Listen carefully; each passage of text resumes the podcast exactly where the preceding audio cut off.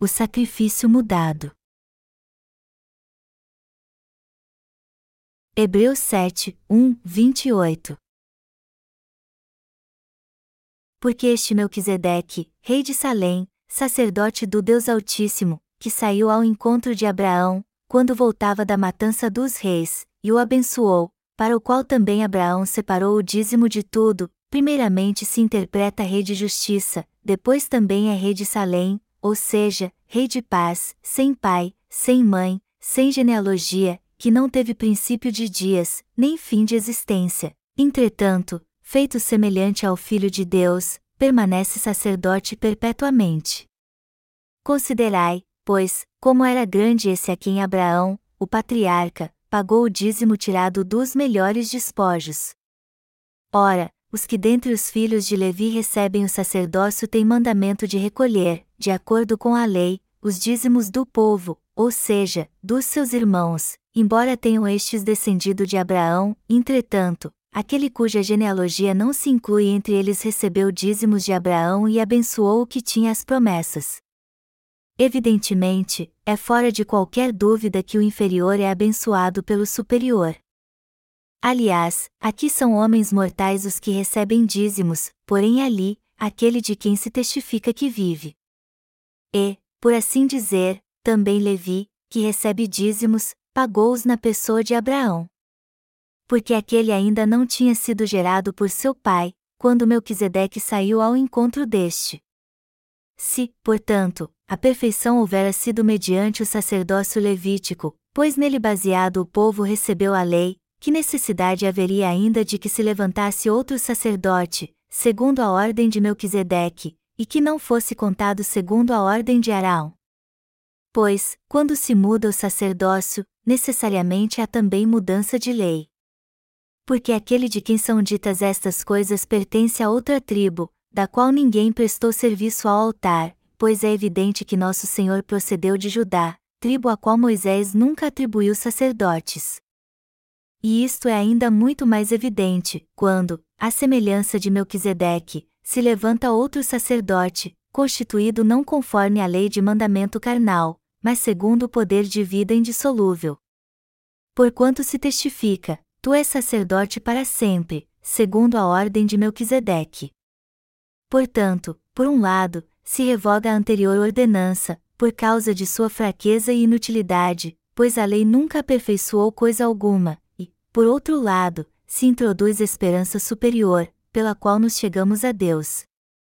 E, visto que não é sem prestar juramento, porque aqueles, sem juramento, são feitos sacerdotes, mas este, com juramento, por aquele que lhe disse: O Senhor jurou e não se arrependerá, tu és sacerdote para sempre, por isso mesmo, Jesus se tem tornado fiador de superior aliança. Ora, aqueles são feitos sacerdotes em maior número, porque são impedidos pela morte de continuar, este, no entanto, porque continua para sempre, tem o seu sacerdócio imutável. Por isso, também pode salvar totalmente os que por ele se chegam a Deus, vivendo sempre para interceder por eles. Com efeito, nos convinha um sumo sacerdote como este, santo, inculpável, sem mácula, separado dos pecadores e feito mais alto do que os céus, que não tem necessidade, como os sumos sacerdotes, de oferecer todos os dias sacrifícios, primeiro, por seus próprios pecados, depois, pelos do povo, porque fez isto uma vez por todas, quando a si mesmo se ofereceu. Porque a lei constitui sumos sacerdotes a homens sujeitos à fraqueza, mas a palavra do juramento, que foi posterior à lei, constitui o Filho, perfeito para sempre.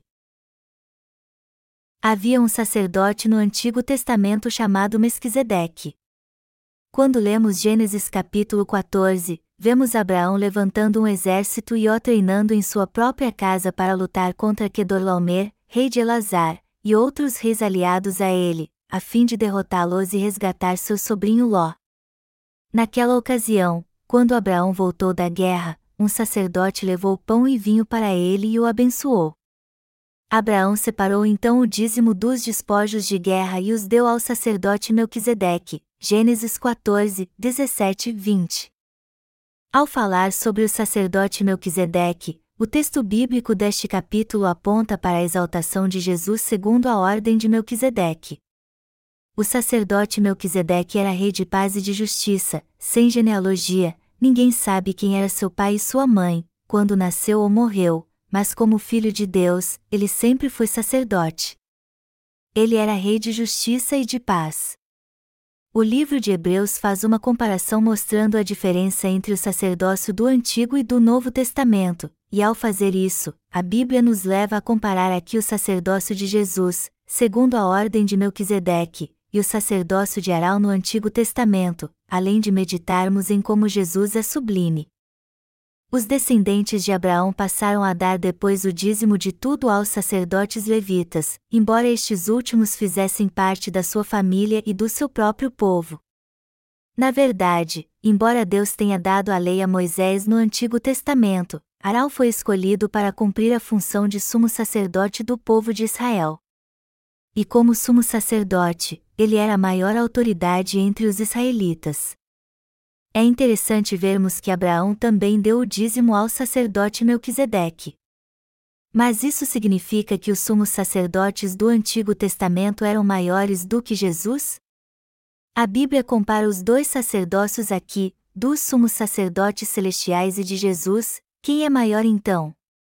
Quem deveria abençoar quem, e quem deveria pedir a bênção de quem? Estas questões são abordadas pelo escritor de Hebreus desde o início do texto bíblico deste capítulo. Está escrito: o inferior é abençoado pelo superior. Abraão também foi abençoado por Melquisedeque, sacerdote do Altíssimo. Como devemos levar nossa vida de fé então? Devemos confiar na lei, no cerimonial do tabernáculo e o sistema sacrificial do Antigo Testamento? Ou devemos confiar no sacrifício da água e do Espírito oferecido por Jesus quando veio a essa terra nos salvar? Nós seremos abençoados ou não dependendo de como cremos nestes dois tipos de sacrifício. Por isso que o texto bíblico deste capítulo é tão importante. Devemos guardar a palavra de Deus para buscá-lo fielmente e oferecer sacrifícios legalistas todos os dias ou levar uma vida de fé crendo na salvação que Jesus Cristo nos deu pela água e pelo sangue ao oferecer seu próprio corpo para nos tornar sem pecado de uma vez por todas? Um destes dois teremos que escolher para levarmos uma vida de fé. O povo de Israel tinha um grande respeito pelos descendentes de lei no Antigo Testamento, principalmente pelos descendentes de Arão. Mas hoje, nos dias do Novo Testamento, não há dúvida de que os cristãos consideram Jesus maior do que a casa de Arão. Mas, embora muitos cristãos saibam disso muito bem, muitos deles não demonstram isso em sua vida de fé. E a Bíblia diz o seguinte sobre isso: pois, quando se muda o sacerdócio, necessariamente há também mudança de lei. Hebreus 7 horas e 12 minutos. O que a Bíblia está dizendo nesta passagem é que Jesus, que pertencia a outra tribo que não cuidava do altar no Antigo Testamento, seria considerado sacerdote. Deus deu a Moisés 613 estatutos e mandamentos da lei ao povo de Israel. E o povo de Israel disse a uma só voz que viveria mesmo pela lei de Deus. Quando lemos o Pentateuco, Gênesis, Êxodo, Levite, Números e Deuteronômio, vemos o povo de Israel prometendo a Deus que guardaria sua palavra da lei. Eles diriam sim aos mandamentos de Deus, sejam quais fossem eles, e juraram obedecê-los incondicionalmente. Mas quando lemos o livro de Deuteronômio e de Josué, vemos que o povo de Israel nunca viver segundo a lei de Deus. Quando lemos sobre a época dos juízes e um e dois reis, vemos que o povo de Israel se recusava a obedecer aos seus líderes espirituais desde aquela época. E, além disso, vemos como eles corromperam até o sistema sacrificial oferecendo sacrifícios à sua maneira. O livro de Malaquias diz que, embora Deus tenha ordenado aos israelitas que não trouxessem animais com mancha, eles não se preocuparam em cumprir isso e levaram cordeiros com tantas manchas que não podiam ser vendidos a ninguém, e ainda diziam aos sacerdotes: Deixe passar só desta vez e aceita esta oferta. Embora todo sacrifício tivesse que ser oferecido de acordo com as exigências estipuladas pelo próprio Deus, os israelitas sacrificavam animais do jeito deles. vemos assim que nenhum israelita do Antigo Testamento guardava totalmente a lei de Deus. Por esta razão, Deus mudou o sistema sacrificial para o povo de Israel. Ao lermos o livro de Jeremias, vemos Deus dizendo que estabelecida outra lei em Judá. Vamos ler Jeremias 31, 31, 34 agora. Eis aí vem dias, diz o Senhor, em que firmarei nova aliança com a casa de Israel e com a casa de Judá. Não conforme a aliança que fiz com seus pais, no dia em que os tomei pela mão, para os tirar da terra do Egito, porquanto eles anularam a minha aliança, não obstante eu os haver desposado, diz o Senhor. Porque está é a aliança que firmarei com a casa de Israel, depois daqueles dias, diz o Senhor, na mente, lhes imprimirei as minhas leis, também no coração lhes inscreverei, eu serei o seu Deus, e eles serão o meu povo. Não ensinará jamais cada um ao seu próximo, nem cada um ao seu irmão, dizendo: Conhece ao Senhor, porque todos me conhecerão, desde o menor até ao maior deles, diz o Senhor. Pois perdoarei as suas iniquidades e dos seus pecados jamais me lembrarei. Nosso Senhor diz aqui que faria um novo concerto com a casa de Israel e de Judá. Embora o povo de Israel tenha feito uma aliança com Deus através da lei, eles não viveram segundo a palavra de Deus, e foi por isso que Deus fez uma aliança de salvação com eles no lugar da lei. Os israelitas clamaram a Deus assim: Nós adoraremos somente a ti e viveremos segundo a tua palavra e os teus mandamentos. Quando Deus lhes disse: não terás outros deuses diante de mim. Todos eles disseram: Sim, Senhor, nós não teremos outros deuses. Somente tu és o nosso Deus. O Senhor é o único Deus. Nós não temos nenhum outro Deus. Mas apesar disso, os israelitas não cumpriram sua promessa de adorar somente a Deus.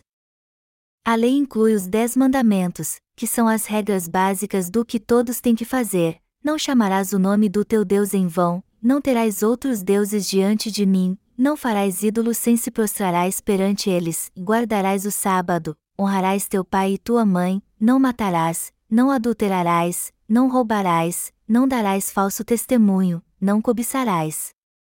A lei também continha vários outros estatutos que tinha que ser guardados todos os dias, especialmente o que deveria ou não deveria ser feito pelo povo de Deus. Tudo que é bom, a lei de Deus manda fazer, e tudo que é mal, a lei de Deus diz que não devemos fazer. Assim é a lei de Deus e seus mandamentos. Mas não há uma só pessoa em toda a humanidade que consegue guardar a lei de Deus por completo. Por isso que Deus teve que encontrar outra maneira além da lei para nos dar a salvação. Quando então o sistema sacrificial foi mudado? o sacerdócio mudou depois que Jesus veio a essa terra. Como ele recebeu todas as funções sacerdotais do sumo sacerdote Arão, ele acabou com os sacrifícios no templo, que eram ministrados pelos descendentes de Levi. O Senhor assumiu a posição de sumo sacerdote do reino dos céus. Ele veio a essa terra não como descendente de Arão, mas como descendente de Judá, e entregou seu corpo em sacrifício a Deus para salvar toda a humanidade do pecado, a fim de que todos fossem remidos de todos os seus pecados pelo batismo sacrificial e o sangue de Jesus. Ao fazer isso, o Senhor fez com que toda a humanidade pudesse resolver seu problema com o pecado pela fé. Através deste sacrifício que trouxe salvação ao homem, e através do sacrifício do batismo e do sangue de Jesus, ele resolveu todos os problemas que o homem tinha com o pecado. Pois, quando se muda o sacerdócio, necessariamente há também mudança de lei. O sistema sacrificial e o sacerdócio do Antigo Testamento agora mudaram, nos dias do Novo Testamento.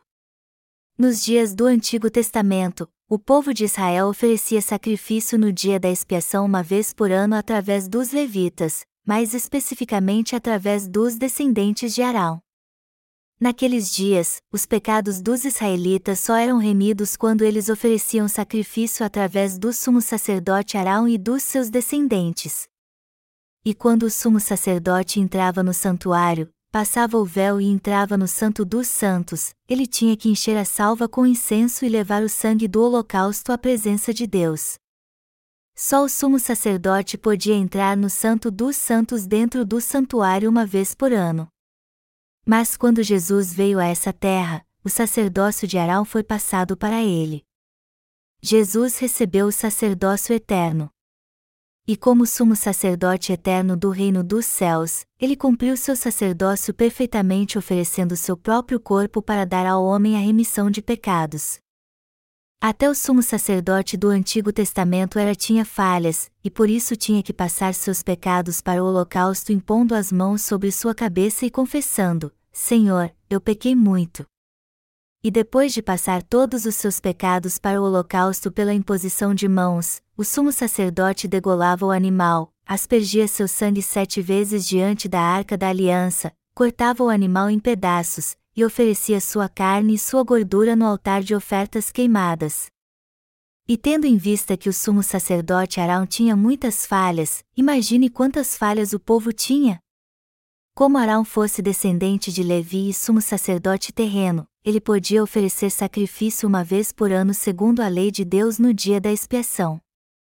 Só que este sacrifício não podia tirar os pecados dos israelitas para sempre. Hebreus 10, 1, 4. No entanto, o Senhor faz uma promessa ao seu povo em Jeremias capítulo 31, dizendo: Eu vou abolir a lei. Embora eu tenha firmado uma aliança através da lei, eu jamais vi vocês guardando-a totalmente, nenhuma vez sequer. Por isso eu vou abolir a lei, que não trouxe nenhum benefício a vocês, e no seu lugar farei uma nova aliança e firmarei outra lei para a salvação. E com esta nova lei, eu pessoalmente o salvarei através do sistema sacrificial da água e do Espírito, a fim de que vocês não confiem nos seus próprios atos segundo a lei. E quando chegou o tempo da salvação, o Senhor veio em carne a essa terra, levou todos os pecados do mundo receber o batismo em seu próprio corpo e derramou seu sangue na cruz. Assim o Senhor salvou todos os que creem, oferecendo a Deus um sacrifício que remiu os pecados de todo o mundo. Ele apagou todos os pecados do homem de uma vez por todas com esta salvação da água e do Espírito. A lei de Deus tinha que ser mudada e abolida.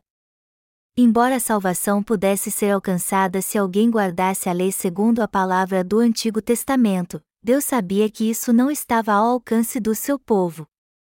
Está escrito: em razão de que pela lei vem o pleno conhecimento do pecado. Romanos 3 horas e 20 minutos.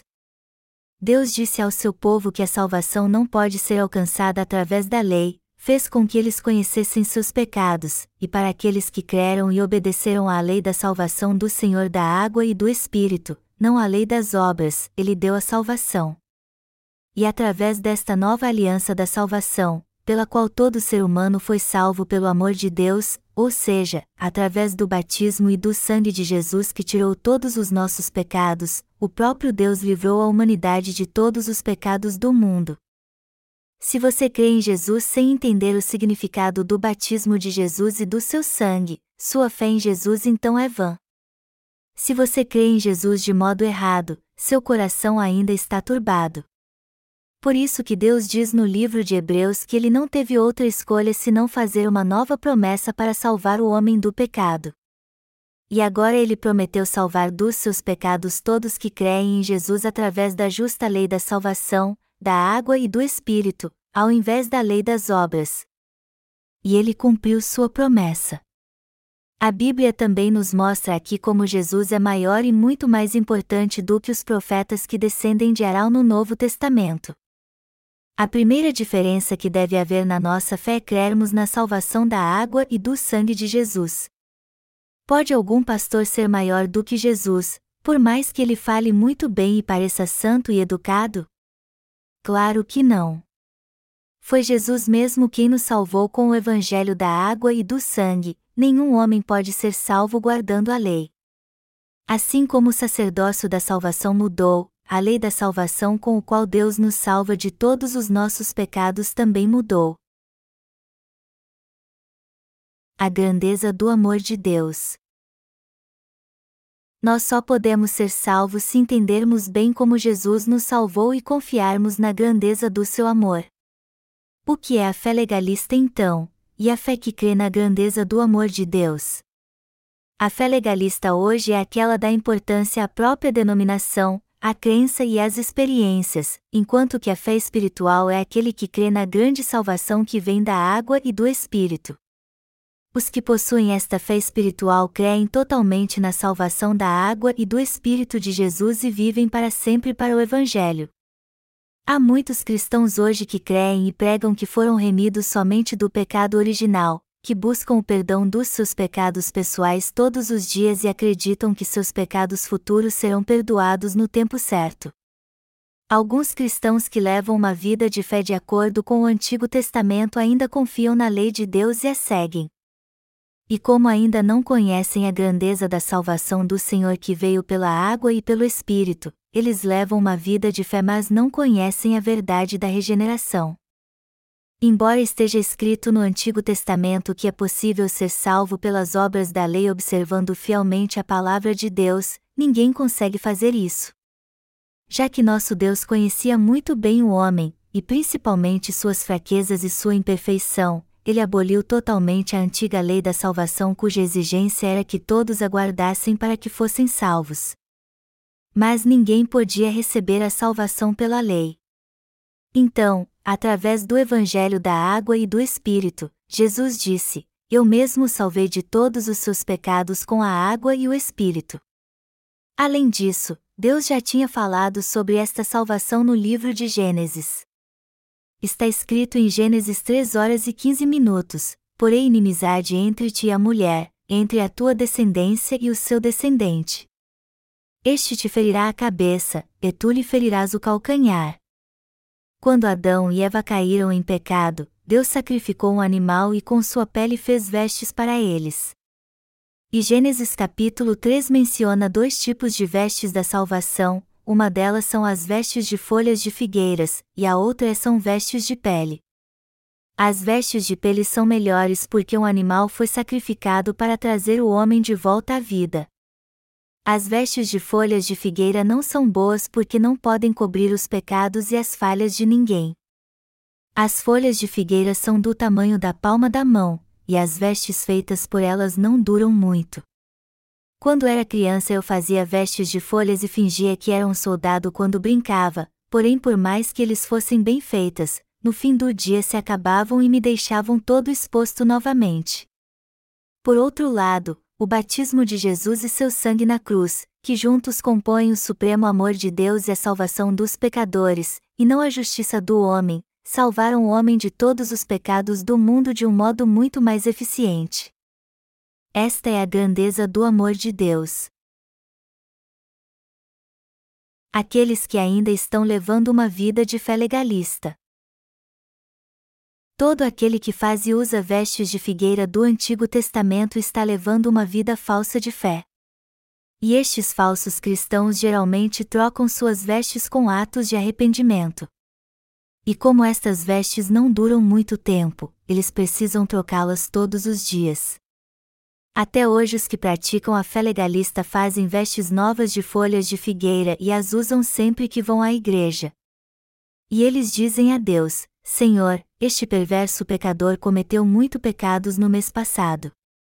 Senhor, eu creio que tu me salvaste ao ser crucificado. Então purifique meus pecados com seu precioso sangue.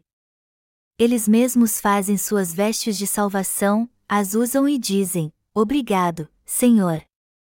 Aleluia.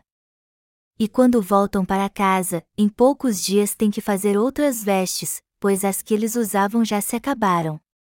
Então eles oram a Deus: Senhor, eu pequei três dias atrás. Me perdoe. Deste modo, eles fazem de novo suas vestes de arrependimento e se vestem com elas. A princípio, eles não têm que fazer sempre vestes novas para vesti-las, mas logo percebem que têm que fazê-las todos os dias. E quando descobrem que não podem viver pela palavra de Deus, eles têm que fazer novas vestes de arrependimento para vesti-las e dizem ao Senhor: Senhor, eu estou tão envergonhado. Eu pequei de novo. Eles vivem clamando o nome do Senhor, pois é muito difícil fazer suas próprias vestes de salvação. Sempre que alguns clamam o nome do Senhor, eles fazem isso só para confessar seus pecados a Deus. mas a verdade é que precisam fazer vestes novas todos os dias. Mas o que acontece quando eles não conseguem fazer isso sempre? Eles começam a fazer muitas vestes ao longo do ano, além das que costumam fazer toda semana ou todos os dias. Por exemplo, alguns deles jejuam, sobem ao monte para orar e dizem a Deus: Purifica-me, Senhor. Renova-me, Senhor. Eu creio em Ti, Senhor. Ao invés de orar durante o dia, eles dormem neste período e oram à noite junto a uma árvore ou dentro de uma caverna, e clamam bem alto: Senhor, eu creio em Ti. Eles clamam e choram fazendo orações fervorosas de arrependimento, implorando que o Senhor perdoe seus pecados. É assim que eles usam suas vestes especiais da fé. Mas apesar de acharem que estas vestes especiais feitas de oração e jejum durarão muito tempo, na verdade elas se acabam muito rápido. Após orar assim, eles descem do monte se sentir felizes e renovados, e vão para casa louvando ao Senhor e prontos para levar uma vida cristã de retidão. Como fizeram vestes de fé para usá-las, eles se sentem cheios do Espírito Santo quando descem do monte, mas quando voltam para casa ou para a igreja e ali encontram seus irmãos, eles se contaminam de novo. Seus amigos lhes perguntam: Onde você esteve? Ah, eu fui visitar um lugar. Você parece mais magro. Sim, aconteceu algo lá. Eles vão para a igreja e não dizem para ninguém que jejuaram e oraram, e então decidem jamais olhar para uma mulher com desejo, mentir, odiar alguém, mas somente amar a todos. Isso tudo é uma piada, pois o problema é que quando eles veem uma mulher bem vestida e sensual andando na rua, seu coração santo logo se torna um coração cheio de desejos impuros. Eles ficam olhando como a saia dela é curta, e mesmo que repreendem a si mesmos por estar olhando para ela, eles não conseguem tirar seus olhos dela. Então eles acabam pedindo ao Senhor novamente que os perdoe por seus pecados impuros, dizendo a Ele: Senhor, eu pequei de novo. Amados irmãos, o que vocês precisam entender aqui é que, por mais que uma fé legalista pareça santa, ela não dura muitos dias e leva os que a possuem a ter que fazer novas vestes todos os dias. Vocês precisam entender que este tipo de fé legalista, que leva as pessoas a fazer vestes de folhas de figueira e a usá-las, é a fé errada. No entanto, há muitos cristãos que fazem o possível para levar uma vida santa segundo a lei. Eles clamam o nome do Senhor em cima do monte como se isso de algum modo fosse santificar sua voz, e quando oram pela sua igreja, eles choram e clamam assim: Nosso Pai Celestial, nós pecamos na semana passada. Perdoe estes pecadores então. E todos na sua igreja, ao verem isso, acabam pensando assim: como ele é espiritual. Ele deve ter orado e jejuado no monte. Sua fé é muito boa. Mas como a fé destas pessoas é uma fé legalista, elas ficam soberbas antes mesmo de terminar de orar, e em pouco tempo acabam se corrompendo com seus próprios pensamentos. Alguém pode até fazer vestes especiais de folhas de figueira com suas orações e jejum, mas elas não duram mais do que duas semanas. Depois de duas semanas elas viram trapo, e por isso a pessoa mais uma vez tem que fazer novas vestes que se resumem numa vida hipócrita e legalista. Esta é uma vida de fé falsa onde se confia em obras legalistas terrenas que são como as folhas de figueira. A fé legalista diz: Você pecou semana passada, não foi? Se arrependa então. Os legalistas visitam várias igrejas e clamam em alta voz: arrependam-se. Peçam perdão a Deus. Eles aprenderam a parecer muito espirituais e oram piedosamente a Deus assim: Senhor, eu sou tão falho. Eu não consigo viver segundo a Sua palavra. Eu não consigo viver segundo a Sua lei. Estes cristãos que procuram guardar a lei todos os dias, embora saibam que isso é impossível, na verdade são contra Deus, desafiam sua lei e são muito soberbos perante ele. Um exemplo claro da fé legalista na Coreia. Durante a Guerra da Coreia, de 1950 a 1953, quando o exército comunista da Coreia do Norte invadiu a Coreia do Sul, muitos cristãos foram perseguidos. Entre eles havia um homem chamado Shudal Bae, um jovem cristão que foi morto por sua crença religiosa. Alguns soldados norte-coreanos mandaram-no varrer o pátio no domingo. Mas ele se recusou a fazer isso para guardar o dia do Senhor. Ao verem isso, os soldados foram mais firmes para que ele cumprisse sua ordem e não guardasse sua fé. Mas BAS recusou a obedecer até o fim. Os soldados o arrastaram para fora então e o amarraram em uma árvore. Eles apontaram sua arma para ele e lhe disseram: Você vai varrer o pátio agora ou morrer fuzilado? Forçado a tomar uma decisão, Bae disse: Eu não vou varrer o pátio neste dia santo, mesmo que vocês atirem em mim. Bem, já que é assim, esperamos que você não se arrependa. Ele então morreu fuzilado. Mais tarde, os líderes da denominação de Bae o elegeram postumamente como diácono para honrar sua fé. Mas esta fé, amados irmãos, está totalmente errada. Bae deveria ter varrido o pátio como foi mandado e pregado a salvação de Jesus para os soldados. Ele não precisava ser tão teimoso e no fim morrendo por causa disso. Deus nos recompensará só porque não trabalhamos no domingo? Não, claro que não. A fé é algo que temos que guardar espiritualmente, não em termos terrenos. Mas os líderes cristãos de hoje colocam pessoas como Bae num pedestal, e fazem isso só para fundamentar os conceitos e tradições da sua denominação e se gabar delas. Assim como os fariseus na Bíblia se gabavam das suas tradições, a hipocrisia destes cristãos enganados fazem com que eles sejam contra Deus.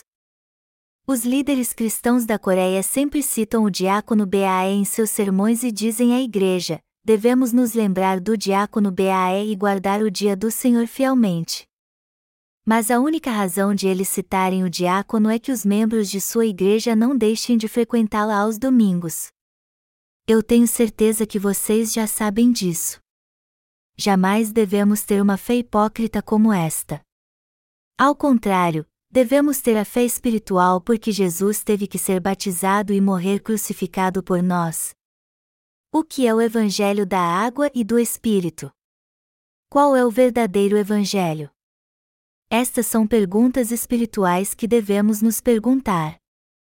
Há muitos cristãos na Coreia e em outros países que ainda não nasceram de novo, e para o bem deles, temos que pregar o Evangelho da água e do Espírito no mundo todo, a fim de que estas pessoas possam nascer de novo. Devemos voltar todo o esforço na nossa vida de fé para a obra espiritual que leva todas as almas a nascer espiritualmente de novo. Não adianta crer em Jesus de qualquer jeito, é preciso crer nele corretamente. Eu vou contar outra história para ilustrar o que quero dizer. Há muito tempo atrás havia uma cristã que se casou com um ímpio. E como seu marido não era cristão, assim como seu sogro e sua sogra, ela tinha muitos problemas no dia do Senhor. Para guardar o domingo, no sábado à noite ela ia para o campo e colhia o máximo que podia. Ela sabia que seu sogro ia lhe dizer: Não vá para a igreja amanhã, pois temos que fazer a colheita, a fim de impedi-la de ir à igreja. Ela então ia para o campo no sábado à noite, passava a noite toda fazendo a colheita e no domingo de manhã ia para a igreja. Bom seria se não perdêssemos nenhum culto no domingo como esta mulher. Mas só porque alguém guarda o dia do Senhor, isso significa que sua fé é verdadeira? A verdadeira fé para o Senhor não é aquele que crê na palavra de Jesus, recebe a remissão de todos os seus pecados e nasce de novo pela água e pelo Espírito? A verdadeira fé começa quando alguém nasce de novo. Alguém pode ser salvo crendo em Jesus de um modo legalista? Não, não pode.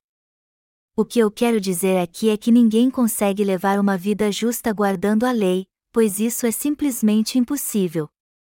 E eu estou dizendo tudo isso aqui justamente para refutar a fé legalista. O livro de Tiago diz que se alguém guardar toda a lei, mas violar um mandamento sequer, ele é culpado de violar toda a lei. Então, se você crê em Jesus, você precisa entender como pode nascer de novo através do Evangelho da Água e do Espírito. Você precisa procurar um lugar onde você pode encontrar o Evangelho da Água e do Espírito de Jesus, e você precisa ouvir esta palavra da água e do Espírito. Se você levar uma vida de fé assim, você irá para o Senhor quando Ele lhe chamar. Não perca seu tempo frequentando igrejas onde Deus não está, pois assim sua alma continuará no pecado e você será lançado no inferno. Ao invés de fazer isso, ouça a palavra da água e do Espírito de Jesus, passe pelo novo nascimento e leve uma verdadeira vida de fé. Medite bastante na razão de Jesus ter vindo a essa terra. Se todos os crentes legalistas dessa terra pudessem ir para o céu, Jesus não precisaria ter vindo aqui. O que você tem que entender aqui é que depois da vinda do Senhor, o sacerdócio que nos salva do pecado mudou. E a fé também mudou, de uma fé legalista para uma fé espiritual. Nos dias do Antigo Testamento, todos podiam receber a salvação se conseguissem guardar a lei em tudo o que faziam. Mas hoje a verdadeira fé não é assim. Jesus nos disse que salvou cada um de nós de todos os pecados do mundo pela água do seu batismo, do seu sangue e do Espírito. Melhor dizendo, ele nos salvou pela lei da salvação da água, do seu sangue e do seu amor. Ele completou nossa salvação através do batismo que recebeu no Rio Jordão, do sangue que derramou ao morrer na cruz e da sua ressurreição. E como os antigos mandamentos são benéficos a todos nós, nosso próprio Deus nos salvou de todos os nossos pecados com seu batismo e seu sangue, nos prometendo pessoalmente, pois a lei nunca aperfeiçoou coisa alguma, e, por outro lado, se introduz esperança superior, pela qual nos chegamos a Deus. E, visto que não é sem prestar juramento porque aqueles, sem juramento, são feitos sacerdotes, Hebreus 7, 19, 20. Ser martirizado para defender uma fé legalista não leva a nada, enquanto que a fé que crê de todo o coração no verdadeiro Evangelho da água e do Espírito é a verdadeira fé. Amados irmãos, todos nós devemos ter uma fé que seja benéfica a nos. Mas que tipo de fé traz benefícios à nossa alma? É certo frequentar qualquer igreja e praticar uma fé legalista? Ou certo é frequentar a verdadeira igreja que ensina a palavra da água e do Espírito, que ajuda a crer nesta palavra e leva a alma a nascer de novo da água e do Espírito? Que pastor e que igreja seriam mais benéficos à nossa alma? Tudo o que eu peço a vocês é que frequentem a igreja que seja mais benéfica à sua alma. Deus salvará sua alma através de alguém que conhece a palavra do Evangelho da água e do Espírito. Tome sua decisão com muito cuidado, pois sua alma é responsabilidade sua. O verdadeiro sábio é aquele que confia sua alma à palavra de Deus. Jesus se tornou sacerdote com um juramento está escrito em Hebreus 7, 20, 21, e, visto que não é sem prestar juramento, porque aqueles, sem juramento, são feitos sacerdotes, mas este, com juramento, por aquele que lhe disse: O Senhor jurou e não se arrependerá, tu és sacerdote para sempre. Quando lemos Salmo 110, 4, vemos o que a Bíblia diz: O Senhor jurou e não se arrependerá, tu és sacerdote para sempre, segundo a ordem de Melquisedeque o Senhor Deus jurou por si mesmo e nos prometeu em Sua palavra: Eu serei um sacerdote eterno segundo a ordem de Melquisedeque. O sacerdote Melquisedeque é o Rei da Justiça, Rei de paz e sacerdote eterno. Eu serei o seu Melquisedeque, o sacerdote eterno para salvá-los. Ao vir a essa terra, Jesus nos deu uma garantia ainda maior da promessa da salvação do pecado. Hebreus 9, 21, 30. Ao invés de remir nossos pecados com o sangue de um animal sacrificial como um novilho ou uma ovelha, Jesus foi batizado em seu próprio corpo e derramou seu sangue na cruz, levando assim nossos pecados e apagando todos eles. Quando o sumo sacerdote morria no Antigo Testamento, seu filho o sucedia no sacerdócio e aos 30 anos se tornava sumo sacerdote. Então, quando a morte de um sumo sacerdote estava próxima e seu filho já tinha 30 anos, ele passava seu sacerdócio para ele. Deste modo, mesmo depois da morte do sumo sacerdote, o sacerdócio continuava sendo passado aos seus descendentes. Mas na época de Davi havia tantos descendentes de Arão que foi criada uma ordem para a tribo sacerdotal a fim de que os sacrifícios fossem administrados de acordo com esta ordem. No começo, o sumo sacerdote Arão tinha poucos filhos, mas depois ele teve muitos descendentes.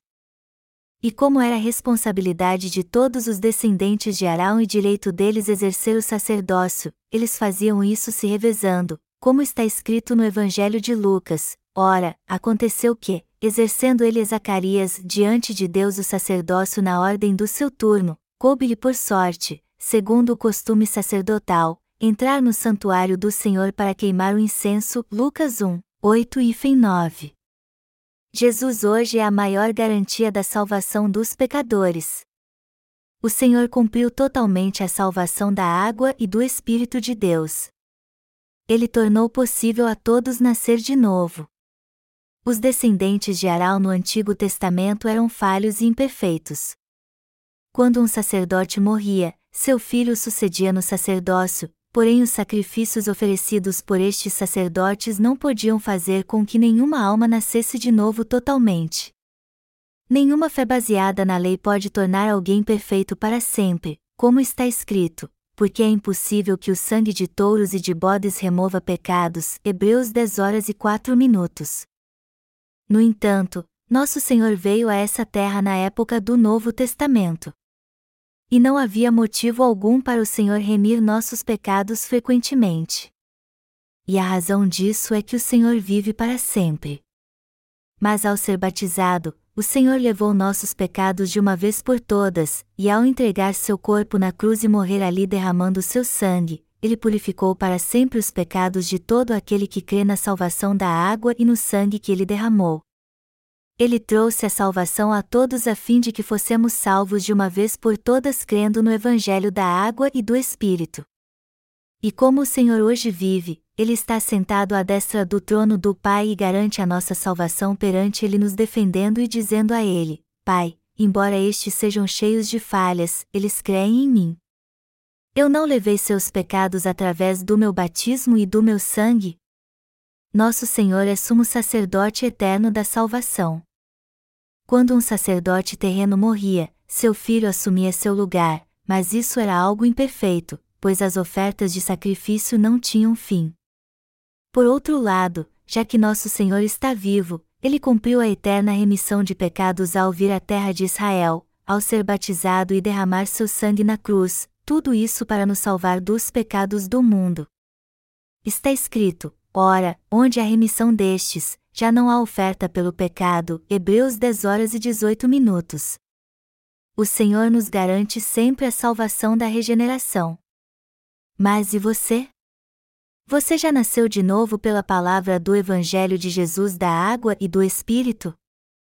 Hebreus 7 horas e 26 minutos diz: Com efeito, nos convinha um sumo sacerdote como este, santo, inculpável, sem mácula, separado dos pecadores e feito mais alto do que os céus. E mais à frente também está escrito: porque a lei constitui sumos sacerdotes a homens sujeitos à fraqueza, mas a palavra do juramento, que foi posterior à lei, constitui o Filho, perfeito para sempre. Hebreus 7 horas e 28 minutos. O que eu estou tentando dizer aqui é que a nossa salvação não veio pela lei, nem é alcançada por meio de nossos próprios atos virtuosos, muito menos foi alcançada por um homem imperfeito. Em vez disso, o Senhor Jesus, que é perfeito e sem falhas, aceitou todos os pecados do mundo de uma vez por todas por meio do seu batismo nas águas, ele foi condenado por todos esses pecados ao derramar o seu sangue na cruz para, imediatamente, tornar os seus crentes sem pecado, e agora temos este Salvador do nosso lado, que também é o nosso sumo sacerdote celestial. Você então acredita em Jesus? Não foi pela lei que o Senhor Jesus nos salvou, mas foi com o seu batismo e o seu sangue que Jesus nos salvou para sempre de todos os pecados do mundo. Você acredita nisso? Quem crê nesta verdade será salvo, mas quem não crer será condenado ao inferno. A verdadeira fé é alcançada aprendendo a Bíblia com base na palavra da água e do Espírito.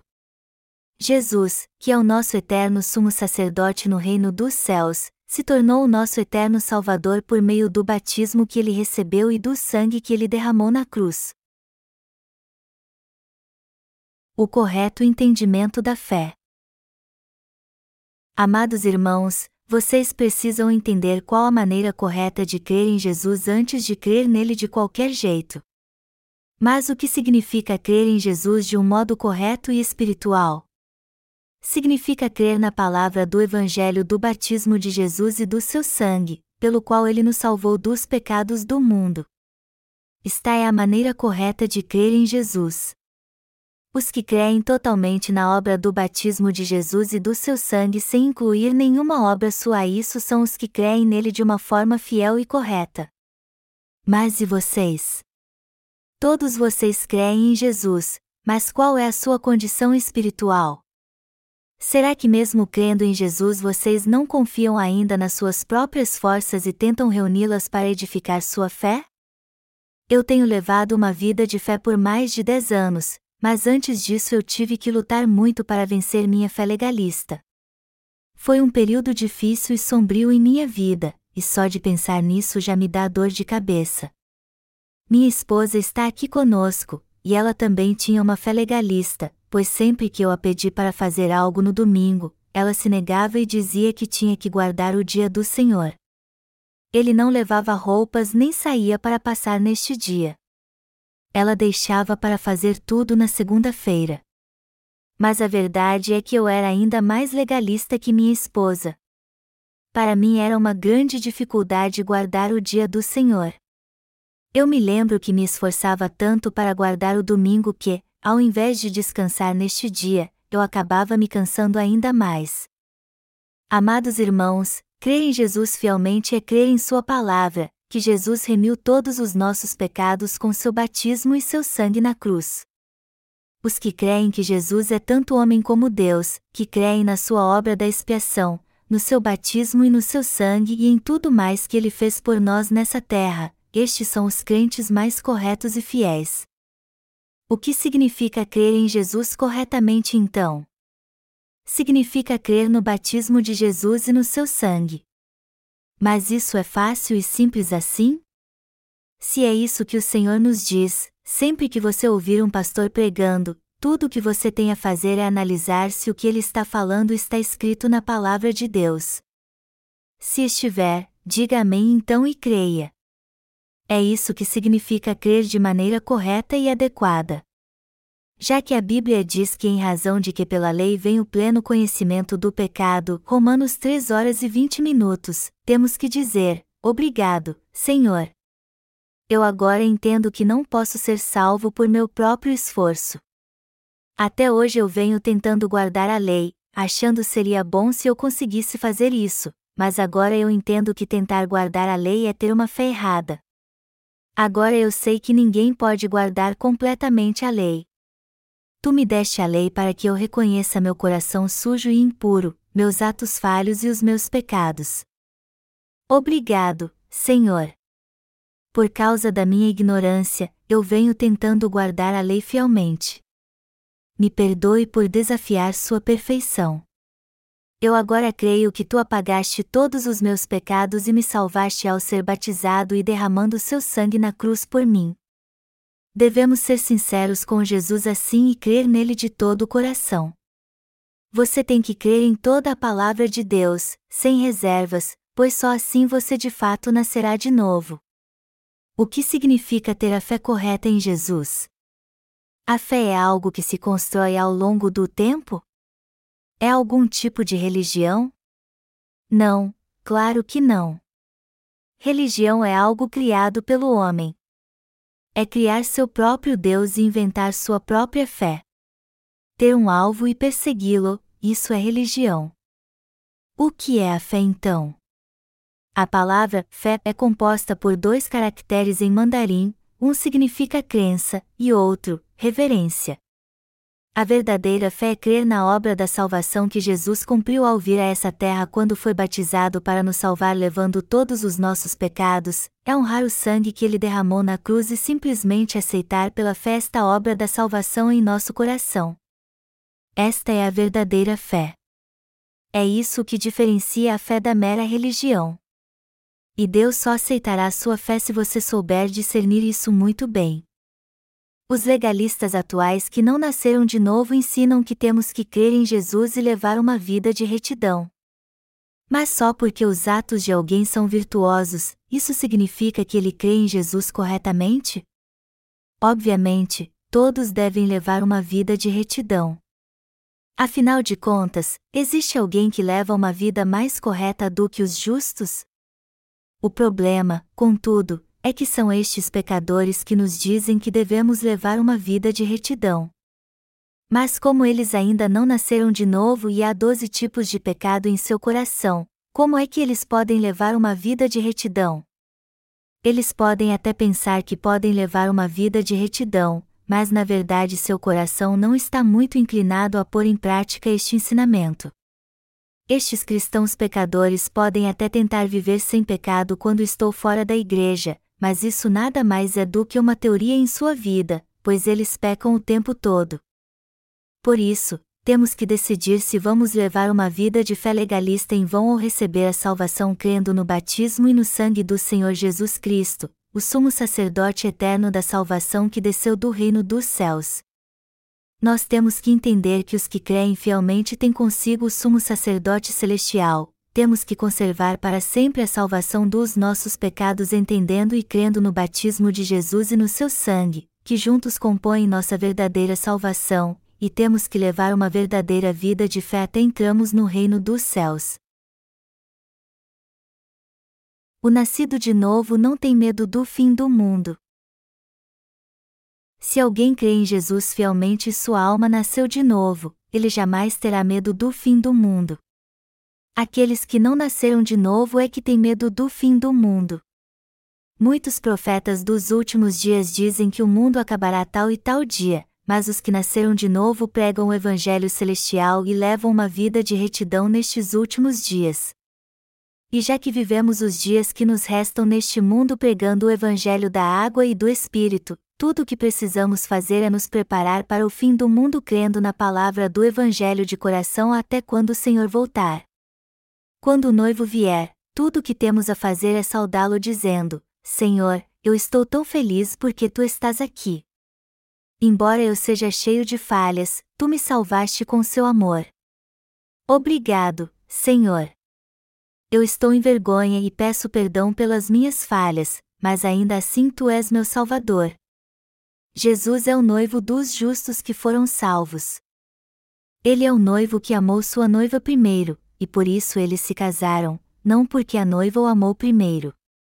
É claro que na terra isso é muito comum, mas isso jamais acontecerá no casamento celestial com Jesus.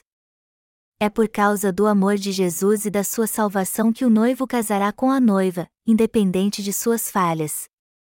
Esta é a regra nupcial do reino dos céus. Só porque a noiva diz para o noivo: Eu te amo, ele diz para ela: Eu estou tão comovido por você me amar. Eu também te amo. O noivo sabe tudo sobre a noiva. O noivo levou os pecados da noiva ao ser batizado e a tomou como sua noiva ao derramar seu sangue justamente porque o alvo do seu amor era o pecador, para que ele não fosse lançado no inferno. Nosso Senhor não veio sob a lei como descendente de Arão. Ele não veio para oferecer sacrifício derramando o sangue de um animal como o sumo sacerdote terreno nem cumpriu as funções como tal. Nosso Senhor não precisou fazer isso, já que havia vários levitas e descendentes de Arão nessa terra para ministrar os sacrifícios terrenos. Na verdade, o verdadeiro elemento do sistema sacrificial do Antigo Testamento era o próprio Senhor Jesus. A Bíblia afirma que o sistema sacrificial da lei é a sombra dos bens futuros e não a imagem exata das coisas. Hebreus 10 horas e 1 minuto. O elemento do sistema sacrificial foi revelado quando Jesus veio a essa terra. Jesus seguiu sua sombra então? Não, a sombra é que segue os movimentos do elemento. Faz algum sentido o elemento seguir a sombra? Isso não faz sentido algum. Quando nosso Senhor veio a essa terra, ele nunca ministrou nenhum sacrifício no santuário como fez Arão. Por outro lado, ele ofereceu seu próprio corpo por todos os pecados ao ser batizado e derramar seu sangue. E na cruz ele completou a perfeita salvação que livrou todo pecador do pecado. Amados irmãos, já que cremos no batismo de Jesus e no seu sangue, nossa remissão de pecados está completamente assegurada. Não há dúvida alguma de que Jesus cumpriu a obra da salvação por nós quando veio a essa terra. E se vocês ainda não têm certeza disso, vocês devem estar pensando quando exatamente Jesus os salvou, quando ele apagou seus pecados atuais, quando ele apagou seus pecados futuros, e quando ele apagou seus pecados do passado. Mas não foi assim que nosso Senhor nos salvou. Ele sem dúvida alguma nos salvou de todos os nossos pecados de uma vez por todas. Jesus é o caminho, a verdade e a vida, e este Senhor veio a essa terra e nos salvou com toda a certeza através do seu batismo, do seu sangue, da sua morte e ressurreição. O Antigo Testamento é uma figura de Jesus no Novo Testamento. O Antigo Testamento é a sombra do Novo Testamento. Embora o sacerdócio do nosso Senhor não tenha sido um sumo sacerdócio terreno como o dos descendentes de Arão, a ele foi confiado uma função ainda maior como sumo sacerdote celestial do reino dos céus perante o Pai. Como ninguém nessa terra podia cumprir a lei, todos eram pecadores. Por isso que era impossível alguém se tornar justo guardando a lei de Deus. Por isso que foi necessário também Deus fazer outra exigência. Ao enviar seu filho a essa terra, Deus exigiu que todos neste mundo tivessem fé na salvação do batismo, do sangue, da morte e da ressurreição do seu Filho. Ele nos deu uma nova lei da salvação onde todo aquele que crê no batismo e no sangue do seu Filho pode sem dúvida alguma ser remido de todos os seus pecados. Esta é a segunda aliança. A segunda aliança requer que tenhamos fé na palavra do Evangelho da água e do Espírito. Deus não requer mais atos de virtude de nós, muito menos que levemos uma vida piedosa, ao contrário, é isso que ele nos diz: Você crê que meu filho o salvou ao ser batizado e derramando seu sangue? Você crê na salvação que meu filho realizou por você ao ser batizado e ao derramar seu sangue na cruz? E a resposta que todos nós temos que dar é que cremos realmente nisso. A casa de Judá na Bíblia se refere à tribo da realeza. E Davi era desta linhagem real. A tribo de Judá também representa o povo de Israel. A tribo de Levi, por sua vez, era a tribo sacerdotal. A cada tribo foi confiada uma tarefa especial. Deste modo, Deus prometeu à casa de Judá que Jesus nasceria desta tribo. E o que Deus prometeu à casa de Judá na verdade é uma promessa para toda a humanidade. Através do seu batismo, morte na cruz e ressurreição, nosso Senhor salvou por completo a humanidade de todos os seus pecados nossos pecados não são apagados com orações de arrependimento. Jeremias 17 horas e 1 minuto nos mostra que nossos pecados estão gravados em dois lugares. O pecado de Judá está escrito com um ponteiro de ferro e com diamante pontiagudo, gravado na tábua do seu coração e nas pontas dos seus altares. Como nos mostra o texto acima, um dos lugares onde nossos pecados estão gravados é em nosso coração.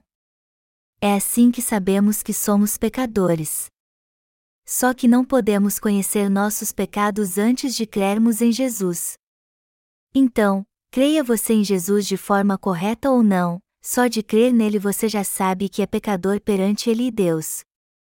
Alguns cristãos levam muito tempo para entender que são pecadores, alguns deles levam uma década para que finalmente digam: Eu sou pecador. Eu achava que tinha recebido a remissão de pecados, mas ainda sou pecador. A princípio, estes cristãos se alegravam porque criam em Jesus, mas depois de crerem nele por dez anos, eles acabam dizendo: Senhor, eu sou pecador. Como explicar isso? O fato é que estas pessoas finalmente conseguiram ver seus pecados culpas através da lei de Deus.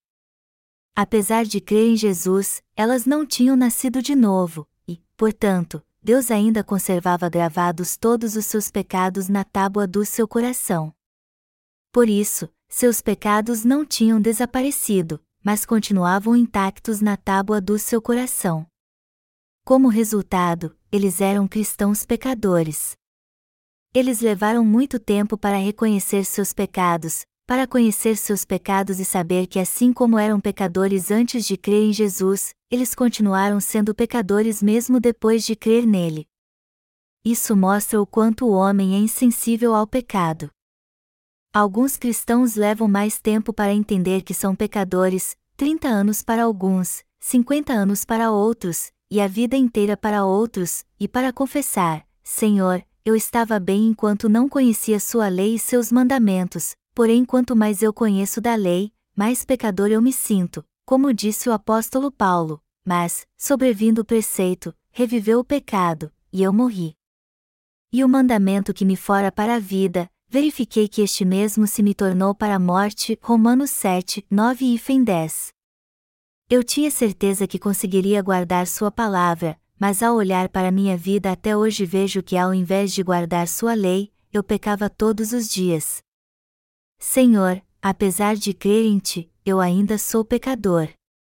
É o pecado que nos impede de viver segundo a palavra de Deus todos os nossos pecados ficam gravados na tábua do nosso coração. E já que Deus grava todos os pecados na tábua do coração, quando um cristão pecador se prostra para orar e clama o seu nome, seus pecados emergem do seu coração e sua consciência lhe diz: Ei, você cometeu estes pecados, não foi? Sim, mas eles já foram remidos dois anos atrás. Por que então você ainda se lembra deles e eles ficam vindo à tona para incomodar você? Quando você foi remido destes pecados? O que você está falando?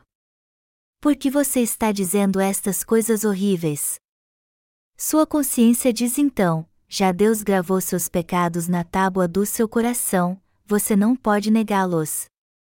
Você está negando Deus. Não seja abusado, você é pecador. Não, eu não sou. É assim que um cristão pecador é levado a pedir perdão a Deus pelos pecados que cometeu dois anos atrás. Senhor, me perdoe. Apesar de me esforçar, eu continuo sendo atormentado pelos pecados gravados na tábua do meu coração. Eu fico cheio de remorso quando lembro do que fiz dois anos atrás, mas não posso mudar o fato de ser pecador. Eu não gosto de ficar lembrando disso, mas pequei contra ti. Será que algum pecado é remido com palavras vazias e orações de arrependimento? O pecado não pode ser tirado sem a palavra do Evangelho da água e do Espírito, pois todos eles estão escritos na tábua do nosso coração com ponteira de ferro. Portanto, a remissão de pecados só pode ser alcançada pela verdade da palavra da água e do Espírito. E só podemos ser salvos se crermos no batismo de Jesus e no seu sangue, que juntos formam o verdadeiro Evangelho. O Senhor prometeu se tornar nosso Salvador através do Evangelho original. Nosso Deus fez uma nova promessa a toda a humanidade e disse: Se vocês crerem em mim, eu serei seu Salvador. Eu os livrarei dos pecados do mundo de uma forma perfeita pela água e pelo sangue eu vestirei com minha graça todo aquele que crer em mim. Ele nos deu uma nova e perfeita aliança. Você crê nesta nova aliança de Deus? Você só pode ser remido de todos os seus pecados e nascer de novo se crer de coração na promessa feita por Deus na palavra da verdade e na obra da salvação que ele prometeu e realizou através de Jesus nessa terra pela água e pelo Espírito. Não podemos confiar num médico que faz um diagnóstico errado. Todo médico tem que fazer o diagnóstico correto para dar a receita certa.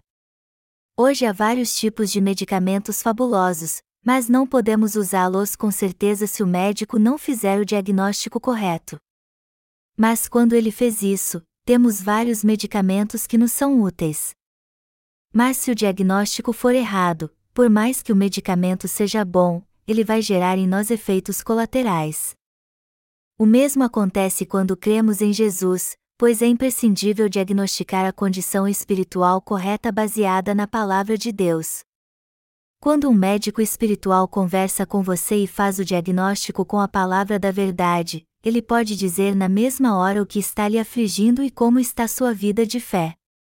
Estes médicos espirituais podem levar todos os membros da igreja, sem exceção, a nascer de novo. Todos os membros da igreja serão 100% justos. Por outro lado, os que são liderados por falsos médicos espirituais não sabem como receber a remissão de pecados. E esta não é a verdadeira salvação do pecado. Se um pastor afirma ser um discípulo de Jesus, ele tem que falar pelo menos da regeneração espiritual e como sua igreja pode resolver o problema do pecado. E também tem que ajudar sua igreja a resolver as diversas questões relacionadas à fé liderando-a com a ajuda do Espírito Santo. O alimento espiritual tem que ser o alvo de todo o ministério. Se um membro da igreja está doente, o pastor tem que aconselhá-lo a procurar um médico. Mas quando ele precisa de uma orientação espiritual, o pastor tem a obrigação de dar o diagnóstico espiritual correto e discernir se ele é um pecador ou um justo. Jesus teve que vir a essa terra para pagar os pecados do mundo, e foi com este propósito que ele foi batizado e morreu crucificado. Mas será que esta obra da salvação foi incompleta e ainda restou algum pecado? Não, claro que não. Ele acabou com todos os nossos pecados com a obra do Evangelho da Água e do Espírito. O Evangelho é uma dinamite. A dinamite é tão poderosa que pode destruir totalmente um edifício. Uma bomba nuclear pode pulverizar uma grande montanha e até incinerar a atmosfera. E o que Jesus trouxe a esta terra foi justamente um evangelho poderoso, o evangelho da água e do Espírito. Ele é uma dinamite. Jesus espiou totalmente os pecados do que creem nele com o verdadeiro evangelho da água e do Espírito. Deus nos prometeu jamais se lembraria dos nossos pecados e iniquidades. Está escrito em Hebreus 8, 10, 12: porque está é a aliança que firmarei com a casa de Israel, depois daqueles dias, diz o Senhor, na sua mente imprimirei as minhas leis, também sobre o seu coração as escreverei, e eu serei o seu Deus, e eles serão o meu povo.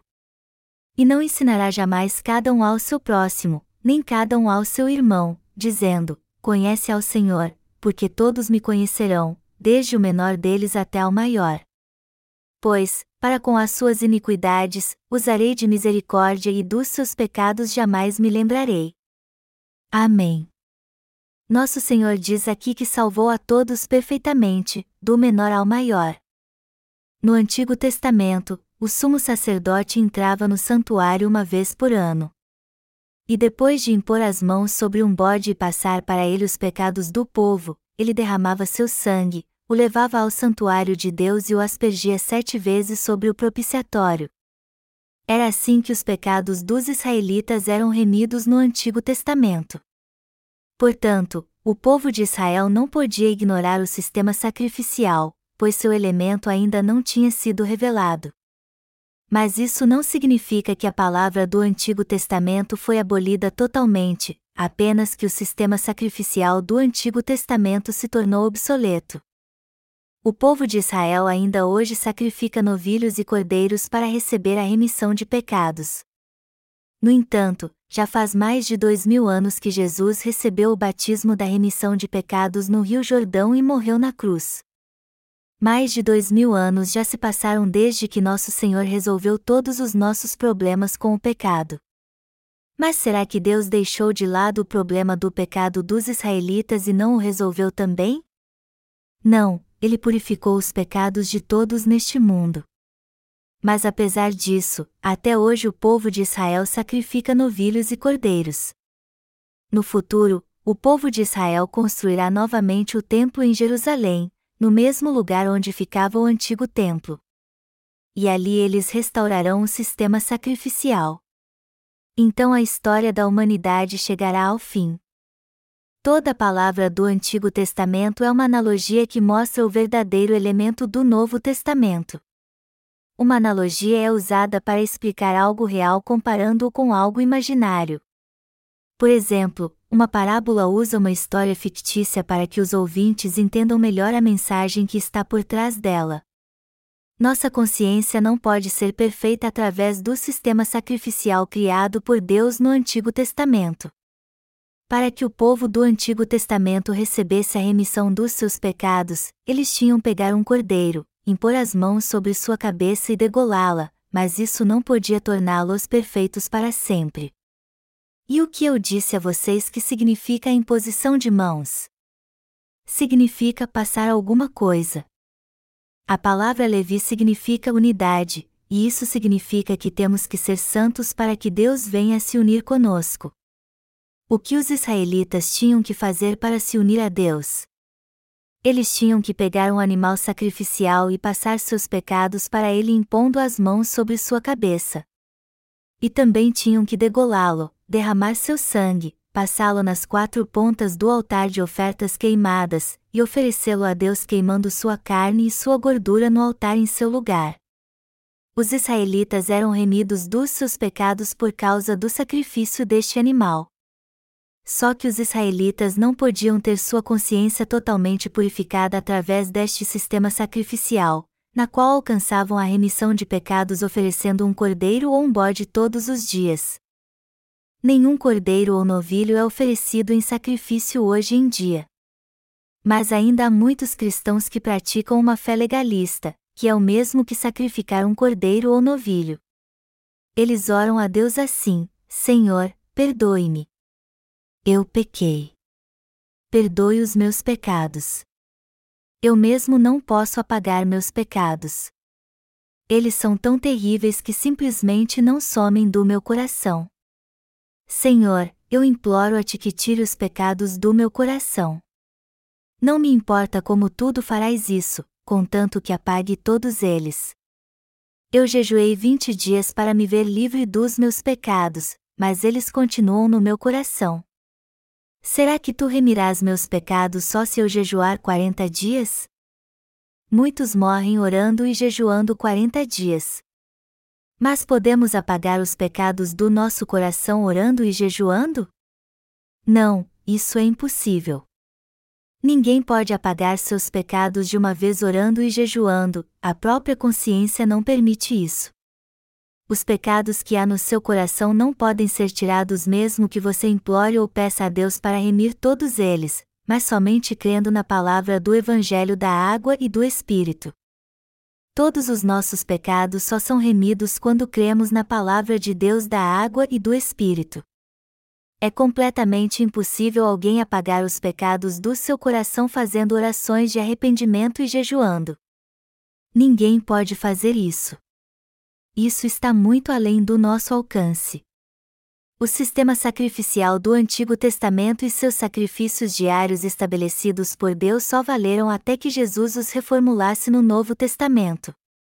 É por isso que o Senhor diz em Sua palavra: quando, porém, veio Cristo como sumo sacerdote dos bens já realizados, mediante o maior e mais perfeito tabernáculo, não feito por mãos, quer dizer, não desta criação, não por meio de sangue de bodes e de bezerros, mas pelo seu próprio sangue, entrou no Santo dos Santos, uma vez por todas, tendo obtido eterna redenção. Hebreus 9, 11, 12.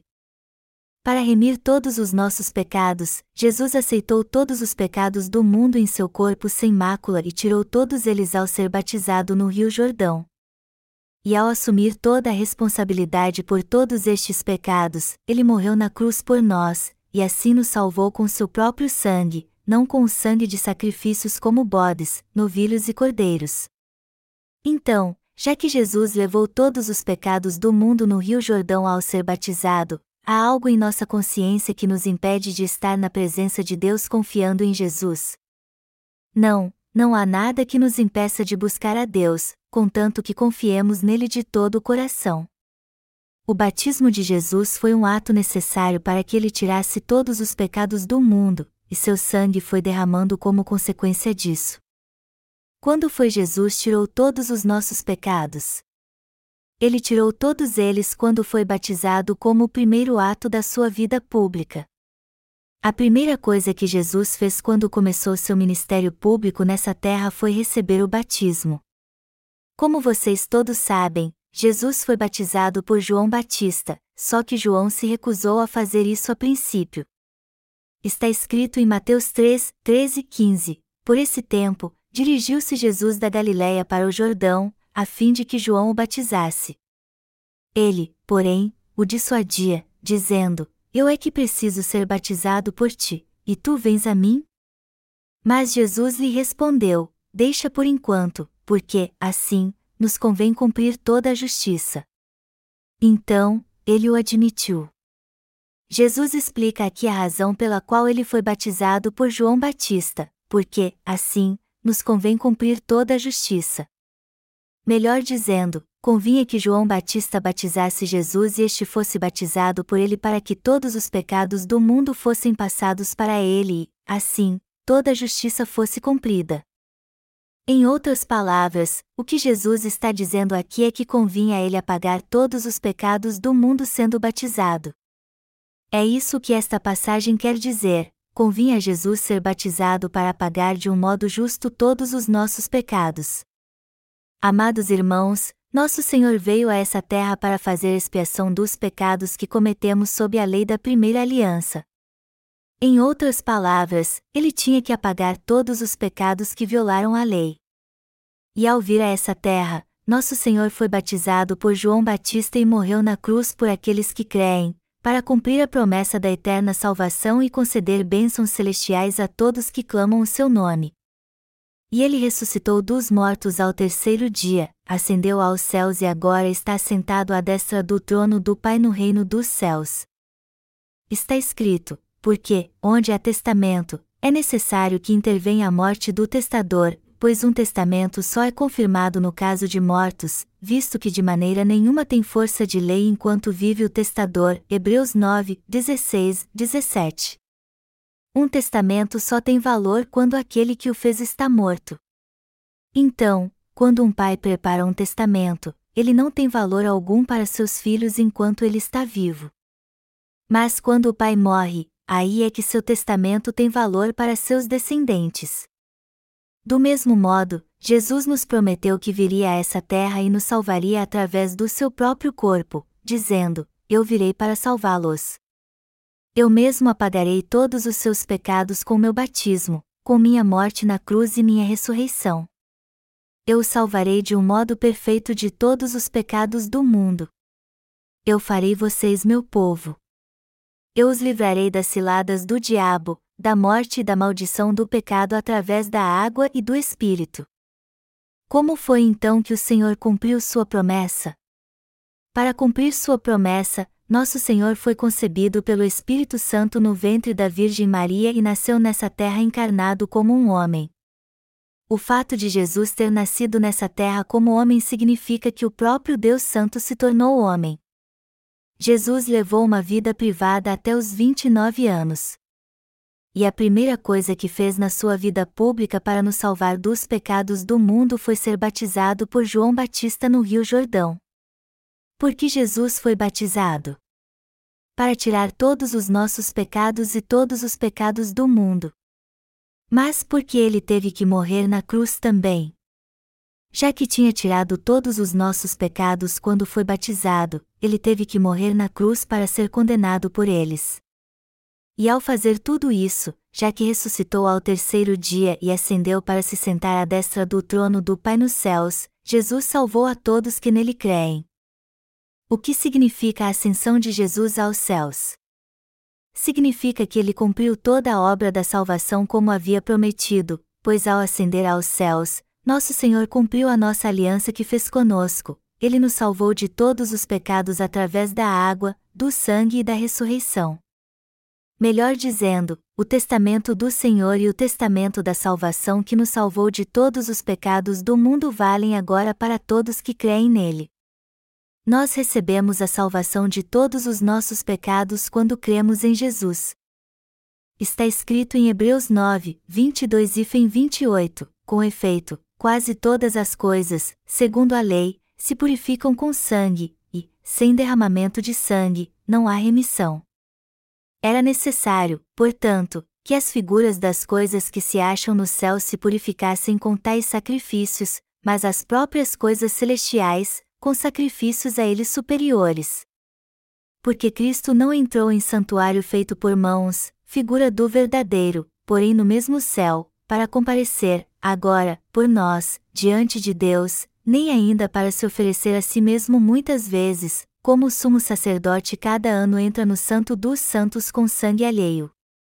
Ora, neste caso, seria necessário que ele tivesse sofrido muitas vezes desde a fundação do mundo, agora, porém, ao se cumprirem os tempos, se manifestou uma vez por todas, para aniquilar, pelo sacrifício de si mesmo, o pecado.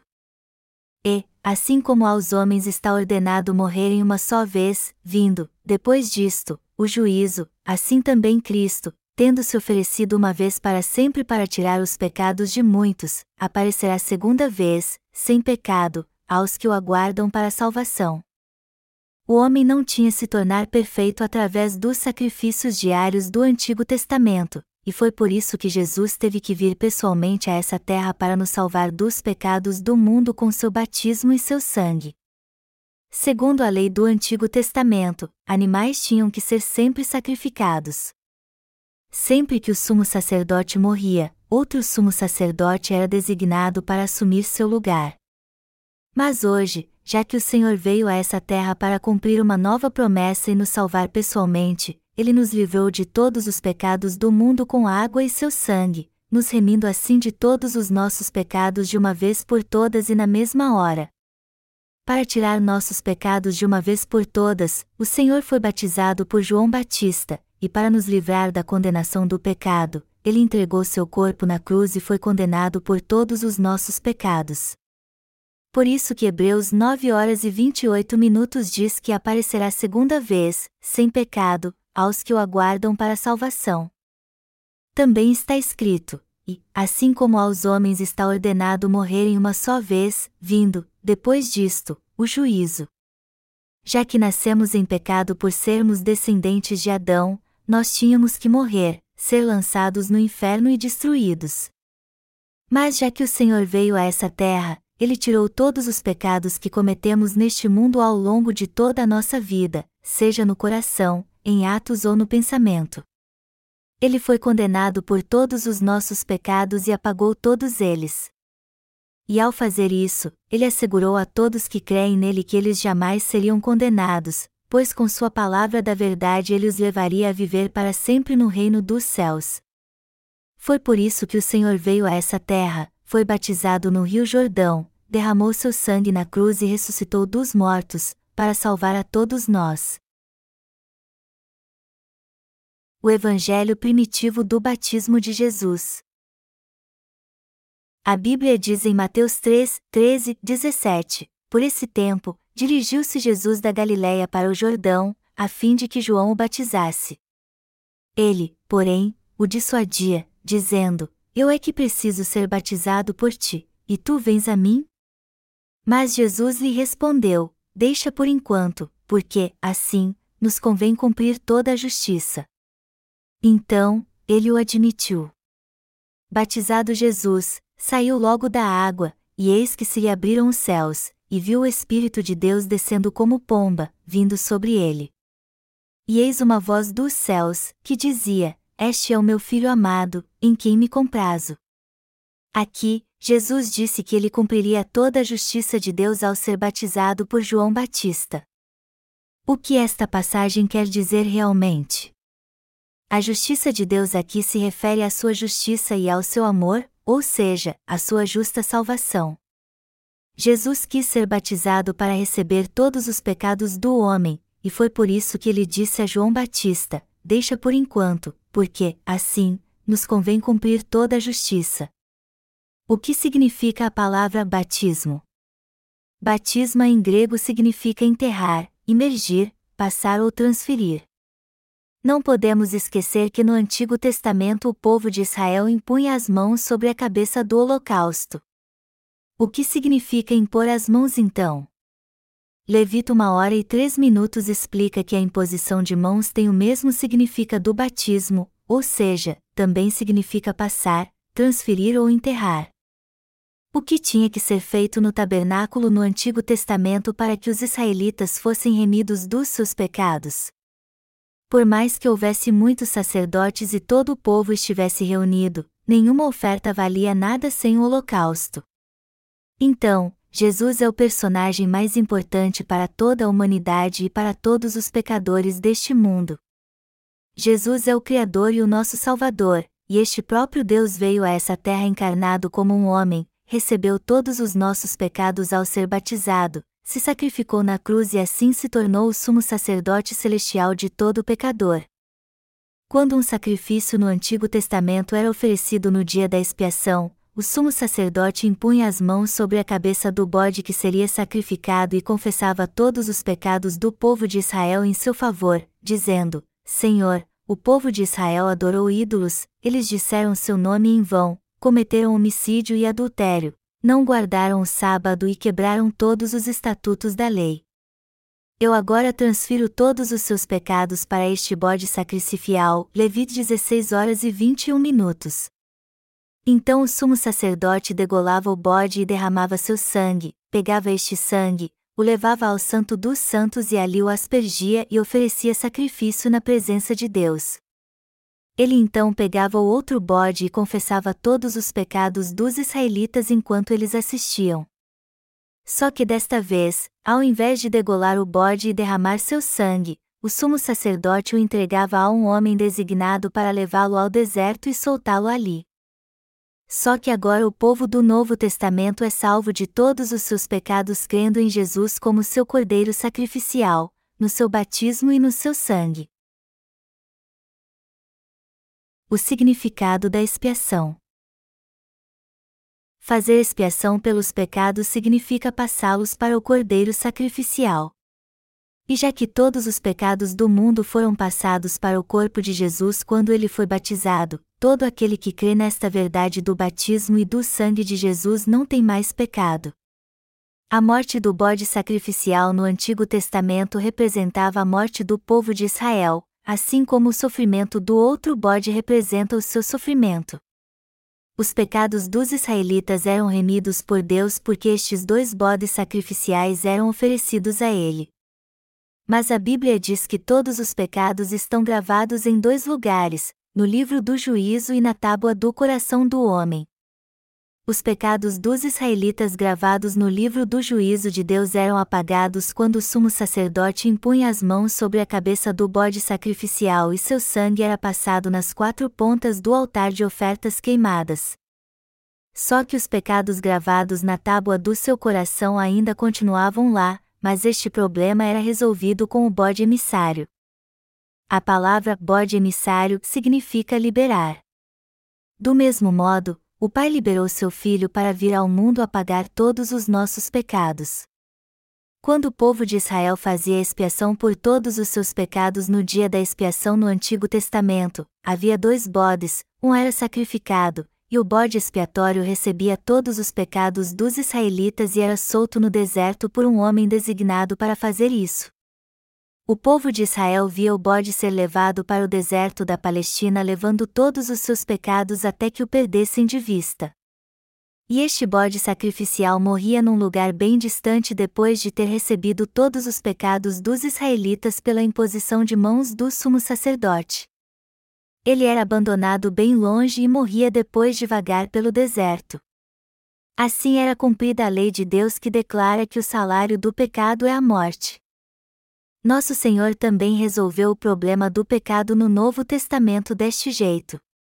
Ao ser batizado e morrer, Jesus afastou de nós todas nossas transgressões, assim como o Ocidente está longe do Oriente. Salmos 103, 12.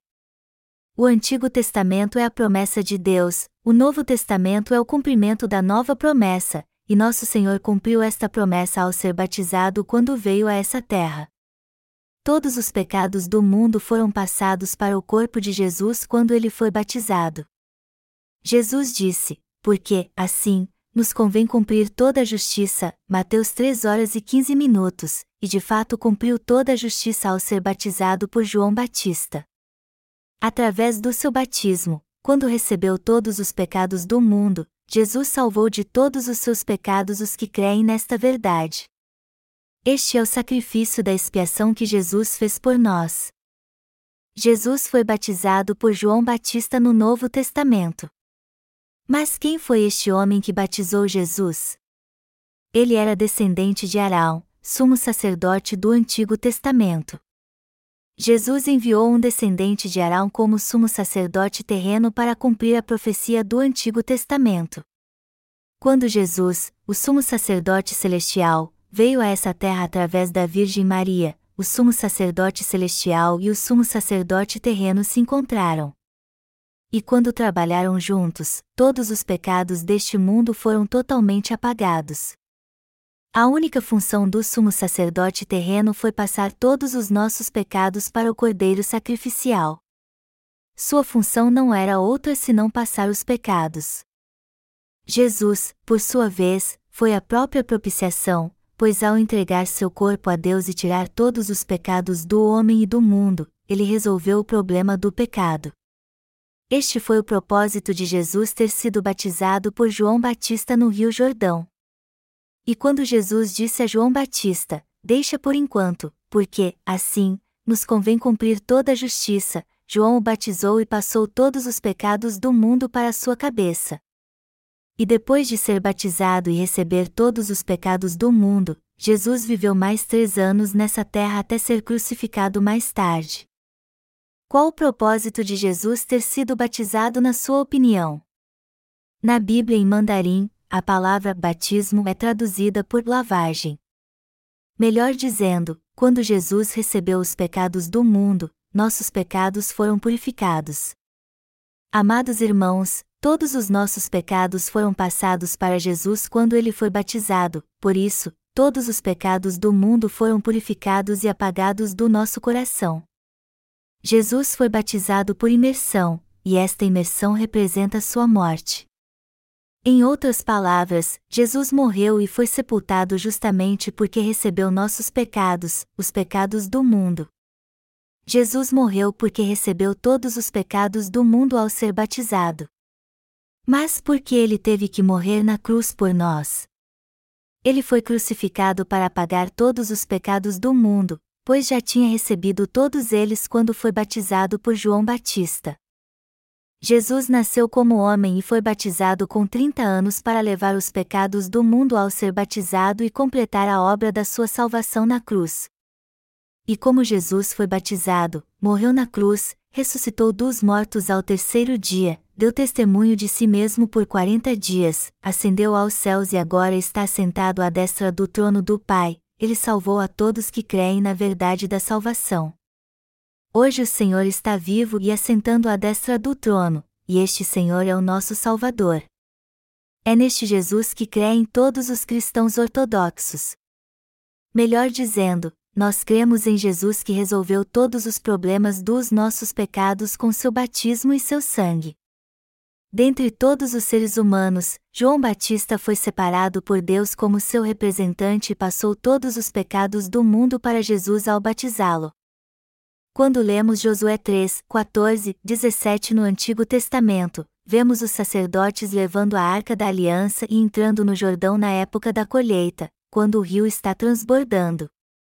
Mas assim que os sacerdotes botaram o pé no rio, as águas pararam de fluir e o leito do rio se tornou terra seca. Isso nos mostra que os problemas do homem foram perfeitamente resolvidos no Rio Jordão. Foi neste mesmo Rio Jordão, onde seu filho Jesus foi batizado, que Deus acabou com os pecados que Satanás trouxe à vida do homem para atormentá-lo, trazendo morte e maldição a ele. A condenação por causa dos pecados do mundo havia acabado. Jesus cumpriu toda a justiça ao ser batizado. Jesus tirou todos os pecados. Quando ele foi batizado no Rio Jordão por João Batista e saiu das águas, Deus disse: Este é o meu filho amado, em quem me comprazo. Jesus estava com água na cintura quando foi batizado. E o que esta água significa?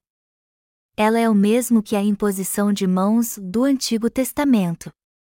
O Antigo Testamento é a sombra do Novo Testamento, e Jesus é o verdadeiro elemento. E quando foi batizado, ele recebeu todos os pecados do homem, pois este foi o propósito de ele ter descido às águas. O batismo aqui nos diz que Jesus levou todos os nossos pecados, e como ele aceitou todos eles ao ser batizado, o fato de ele ter entrado nas águas representa sua morte. Foi assim que Jesus recebeu todos os nossos pecados ao ser batizado por João Batista. Batismo quer dizer transferir, passar, enterrar e imergir. E o batismo que Jesus recebeu cumpriu toda a justiça de Deus. Você saber o que significa toda a justiça aqui? As palavras o toda a justiça no grego são pasandikaiusoonai, que expressar justiça e retidão. Isso quer dizer que Jesus nos salvou de um modo justo ao aceitar todos os pecados do mundo quando foi batizado. A palavra porque é, outros, em grego, e significa assim, não outra maneira além desta, e o mais apropriado. Em outras palavras, através deste método, Jesus tirou todos os pecados do homem de um modo justo, mas apenas com palavras, isso significa, em suma, que o Senhor tirou todos os pecados dos que creem. Como o Rio Jordão é o rio da morte e o salário do pecado é a morte, Jesus só pôde morrer na cruz por todos os pecados do mundo porque antes recebeu todos os pecados do homem ao ser batizado neste rio da morte. Jesus foi batizado no Rio Jordão e depois morreu na cruz porque este é o rio da morte. E ao ressuscitar dos mortos, ele salvou todos que creem nele. Jesus foi batizado para nos salvar de um justo e perfeito. Se você crê em Jesus, você tem que entender isso. Há muitos cristãos na Coreia e no mundo todo que creem em Jesus de forma errada. A maioria deles diz que sua denominação é a melhor e seu pastor, o maior, porém muitos deles creem em Jesus sem entender seu batismo. Mas como um pastor pode ser o maior? Jesus é o maior, e sua palavra da verdade é a melhor. Alguém pode ser salvo sem a palavra da verdade de Jesus? Não, claro que não. Ninguém pode ser considerado um verdadeiro pastor porque se formou no seminário. Até mesmo os pastores precisam receber a remissão de pecados crendo no batismo de Jesus e no seu sangue.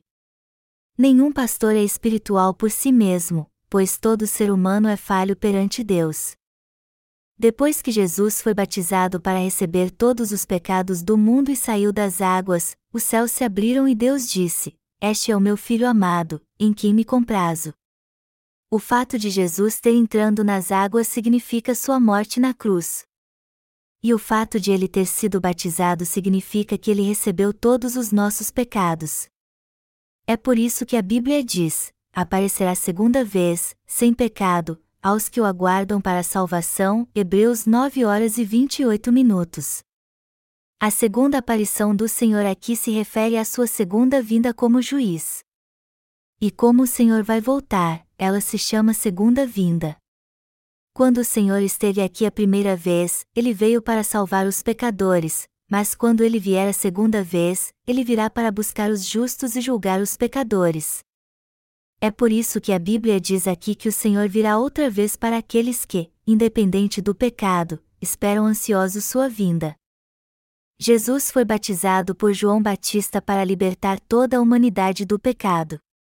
Ele foi batizado por João no Rio Jordão para que todo pecador se tornasse justo crendo nele como seu Deus e Salvador. O batismo que Jesus recebeu no Rio Jordão e o sangue que ele derramou na cruz compõem o sacrifício da salvação que foi mudado e descrito no Novo Testamento. Aleluia! Eu sou muito grato ao Senhor por ele ter nos salvado com este sacrifício mudado.